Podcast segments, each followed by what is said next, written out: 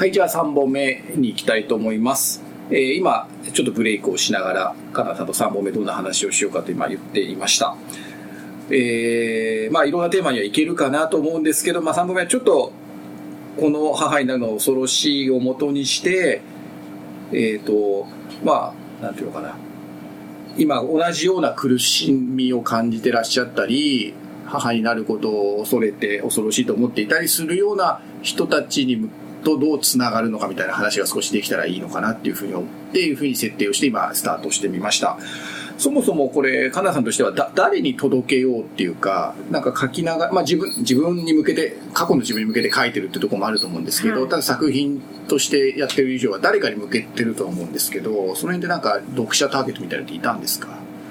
あのですねこの作品に限らずなんですけど、私の漫画っていうのは、あの毒を出すっていうところうん。にを一つのテーマとしてて、はい。あの作品の中で、はい。同じような目に遭ってる子を救いたいみたいな大層なという思いが 思いがあるんてですね。あるんですけど、うんそれってでもそんな綺麗なこと言っても何もできない自分がいたんですね、。うん。ででもある時こう17歳ぐらいの時にあの岡崎京子さんっていう漫画家さんがいて、すごく好きな漫画家、はい。その方の作品に出会ってあこれだって思ったんですよ。あの例えばねうん。あんなやつ死ねばいいのにみたいな気持ちって誰しもが持ってると思うんですけど、はい。隠してるじゃないですか、うん。うんでもそういうものをねあの作品に出すことによって、はい。あ私だけじゃないんだって。こういうこと考えてる人うん。他にもいるんだって救われる人がいるんですよ、うん。だから毒によって癒される。毒を出したことによって、ええ。誰かが救われるかもしれない。そうですそれを私は漫画描くテーマみたいなものにしてて、うん。うん。私が何か毒を出すことによってうん。誰かが私も同じような感情をあんなやつ死ねばいいのにみたいな感情とかをうん。抱いたことがあるぞって突きつけられるんですけど、うん癒される部分うん。もあるうん。と思うんですね私がそうだったうん。うん。ように、うん。うん。なので母になるのが恐ろしいもあのなんていうのかな子供を可愛いと思えないとか、うん。そういう気持ちを出すことによって、私だけじゃないって思ってくれる人がいて、うん。それによってななんていうのかなす癒されるとか救われる。うん、そこつながりがね、同じことを思ってるんだみたいな人がきっといるはずだとうん。うん。思ってうん。書いたってところもあります。じゃあそこは通底してるんですねテーマとしては今回はまあ子育て編というか、まあ。ママ編だけれど、そうですね。作家性としてはそこは、うん、ストストーリー漫画の時もずっとそういうのをあの毒をちょっとずつ入れ込んで、うん。毒100%で漫画描いちゃうと、うん。あのエンターテインメントにならないんでうん。ボツになっちゃうんですけど、あのエンターテインメントの中に毒をちょっとだけ盛り込むっていう作業をしてて、うん。そこはじゃあかなり自覚的意識的に毒注入っていう感じはあるんですね。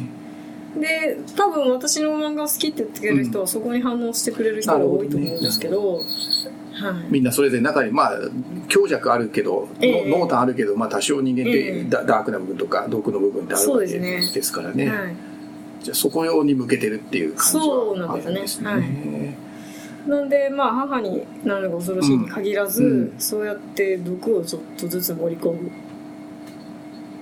それによって誰かがあの救われたらいいなっていう、まあ、私だけじゃないとはいいうことそうちょっとなんか毒を持って毒を癒すっていうなんかちょっと矛盾した感じがしますけど。でもまあ今の聞くとすごくすっきりするというかかんあええななそうなそうねっていう感じはお腑に落ちますねなんか聞いてるとね、実際にまママさんからの反響というかなんかそういうのとかってありましたか？あえっ、ー、といやそんなにはまだあまだないですね。ないです。あのアマゾンの、えー、とレビューなんかでなんか書いてくれた方がいましたけど、1個は批判で批判？3つぐらいは褒めてくださってたんですけど、そうですか。はい、批判はどどんな感じでした？批判はあーまあな何でしたっけね。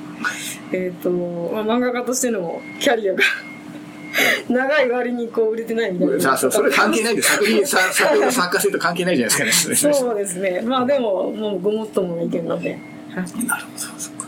でもまあパッと見私,、まあ、私はまあそういう現場にいるし人としては、はい。本当に同じように苦しんでたり、こうなんていうの、孤独を抱えて子育てしてる人、本当たくさんいるので、この毒で、はい。まあ今のかなさんの言い方をもらうと、毒で救われたり、ちょっとご自身の毒を、あの、その一人一人の毒が少し、こう、ふっと弱まったり、するきっかけになる作品なような気がしますけどね、このハイナの恐ろしいね。そうですね。そうあればいいなと思いますけどでもまあそれをよいいって書くこと自体が自分が毒を持ってるって。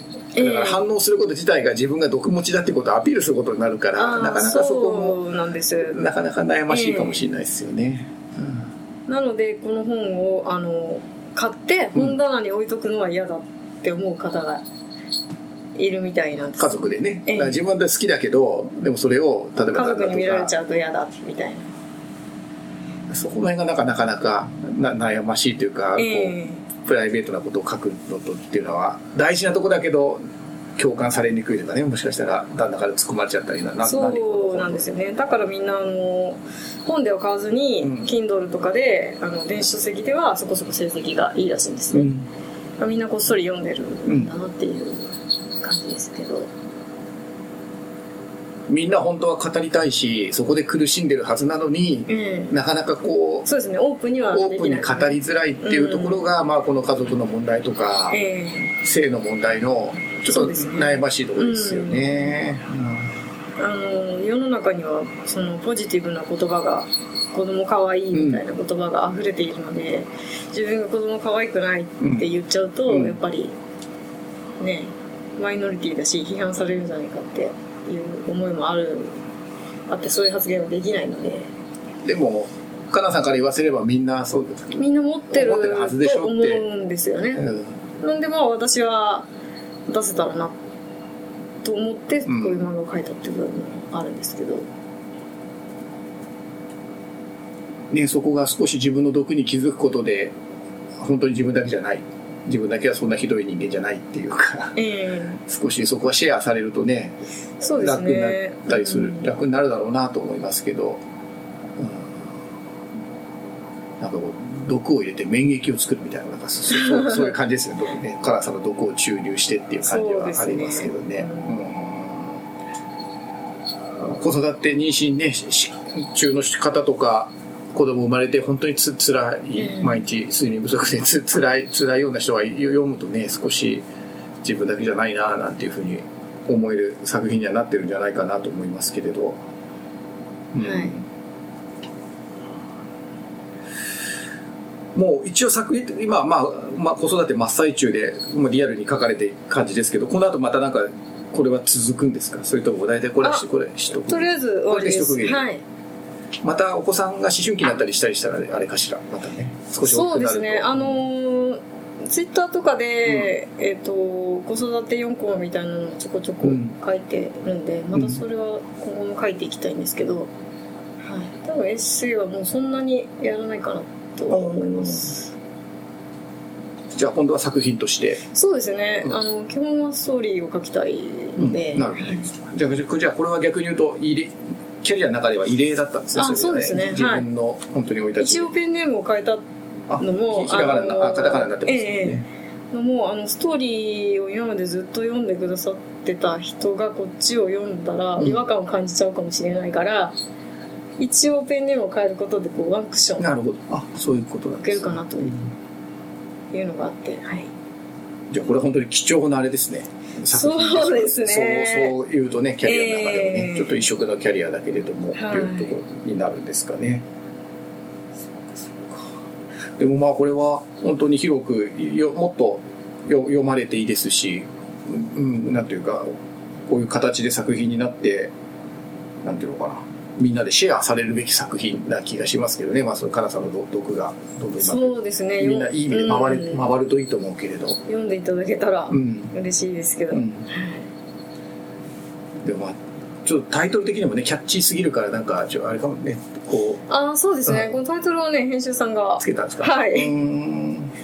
私はちょっと恐ろしいっていう言葉がこ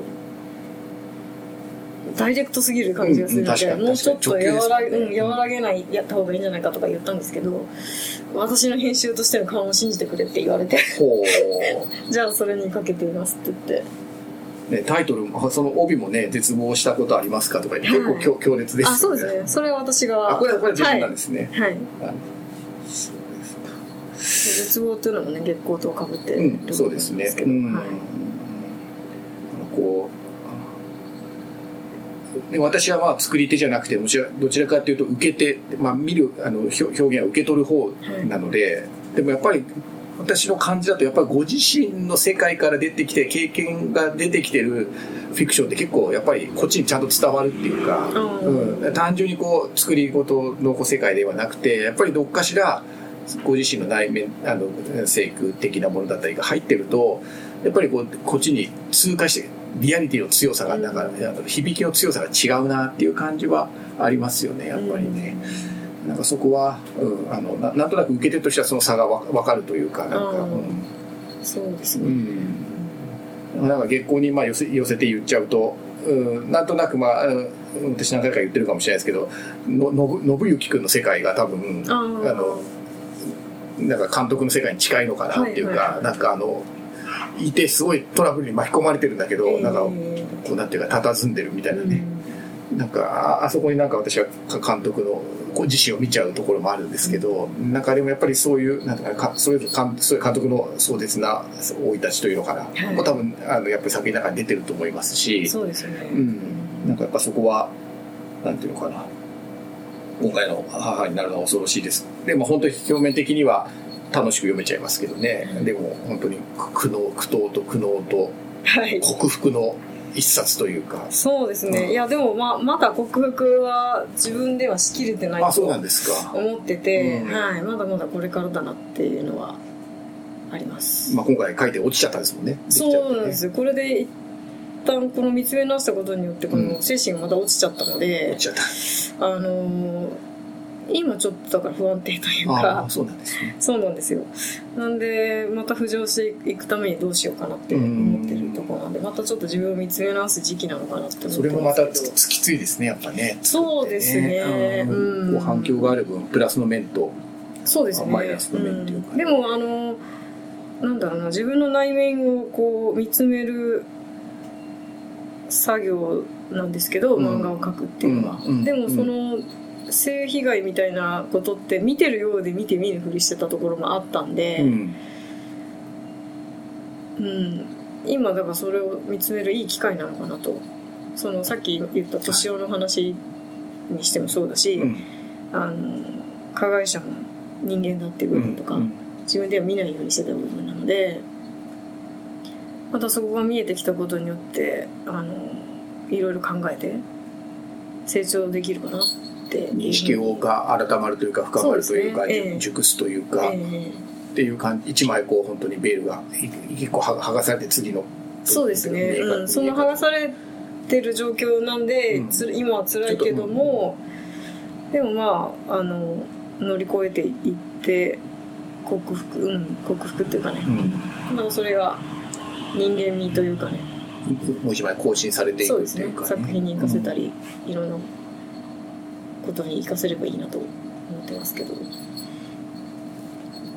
じゃあこれからずそういう意味ではずっとまあ人生のこうなんていうかえ認識が更新され続けると作家として作っていくのがずっとこうリンクしていくと作品がどんどん深まりますよね。そうですね。まあでもそれこういう経験をしてるからといって面白い漫画が描けるかって言ったらまた別問題なんで、そこはうまく自分が、あの面白い作品にしていかないうん。く努力をしなければいけないところなんですそけど。このなんか毒とエンターテインメントっていうバランスがなんか今日お話を聞いてると、ええぜ絶妙っていうか、ええ。うん、どっちに偏りすぎても多分ダメなんじゃないですかね。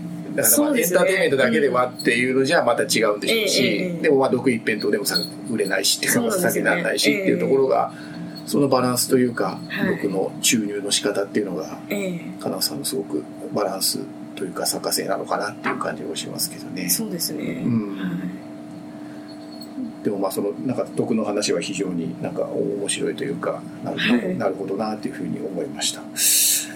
はい。えー、と、まあ私個人、いくつか読ませてもらって、えー、と、私がいくつ今回読んだ中で非常に良かった、いや私個人的には気に入ったのは、沢井家のご飯は、光が、息子の光が作ってるはい。っていう、あれはでも全然経路が違いますよね。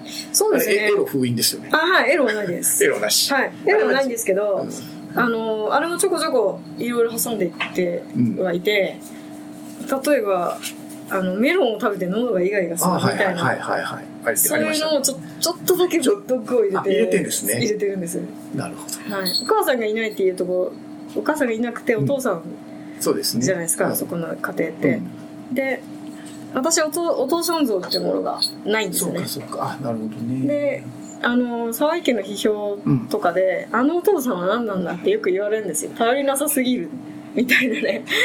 でそれって突き詰めて考えると、うん。私にお父さん像がないからなんだなって。思ったんですよね。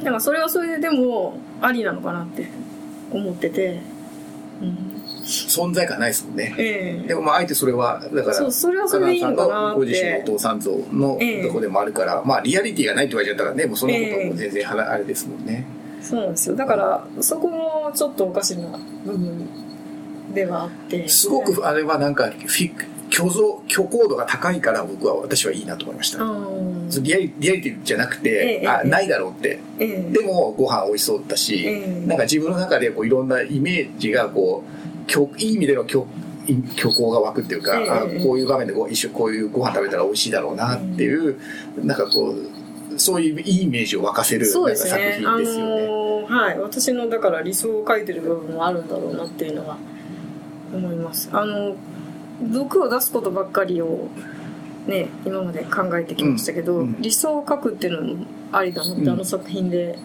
思ったので今のこのご時世子供食堂の話とかねなんか子供と食みたいな話で結構社会問題にもなってる、ええますけどなんかそそういう社会的にも語られていい作品というかなんかそのエロ一辺倒じゃないっていうのも、ええなんかあそこはなんか非常に私は、あの一作品群としては通称ヒカゴって言っていいんですかね。はい、ねなんか言ってますよね、はいヒカル君があのちちなみに中学生のお兄ちゃんが毎朝父子家庭でご飯を作ってるって話なんですよね、はい。でそのご飯がすごく美味しいんですよね。はい。お母さん亡くなっててっていう話ええですよね、はい。あれはまだ続きますか？はあのーちょうど3巻が出たばっかり実は移籍先を探してましたあ探してたはい、続くといいなという感じです。まあ、まあとてもお腹空いてる時とかに読むとはい。自分で作りたくなりますもんね、はいちょっとかなさんの作品他でなんか最近エロと毒の話しかしてなかったので、あはい。ちょっと他の作品の話もちゃんとしといた方がいいかなと思ってちょっと、あのそういうねほんわかしたものをそうそうそう書いてますね。はい。そうですね。わかりました。じゃあ一応これで多分20分ちょっと過ぎちゃったかな。ごめんなさい過ぎちゃいましたが。はい。じゃあ、えっと一応3本目これで終わりにして、えーまあ、プラスおまけどうしようかなっていうのをちょっとこの後相談したしたいと思います。はい。じゃあ、えーありがとうございました。ありました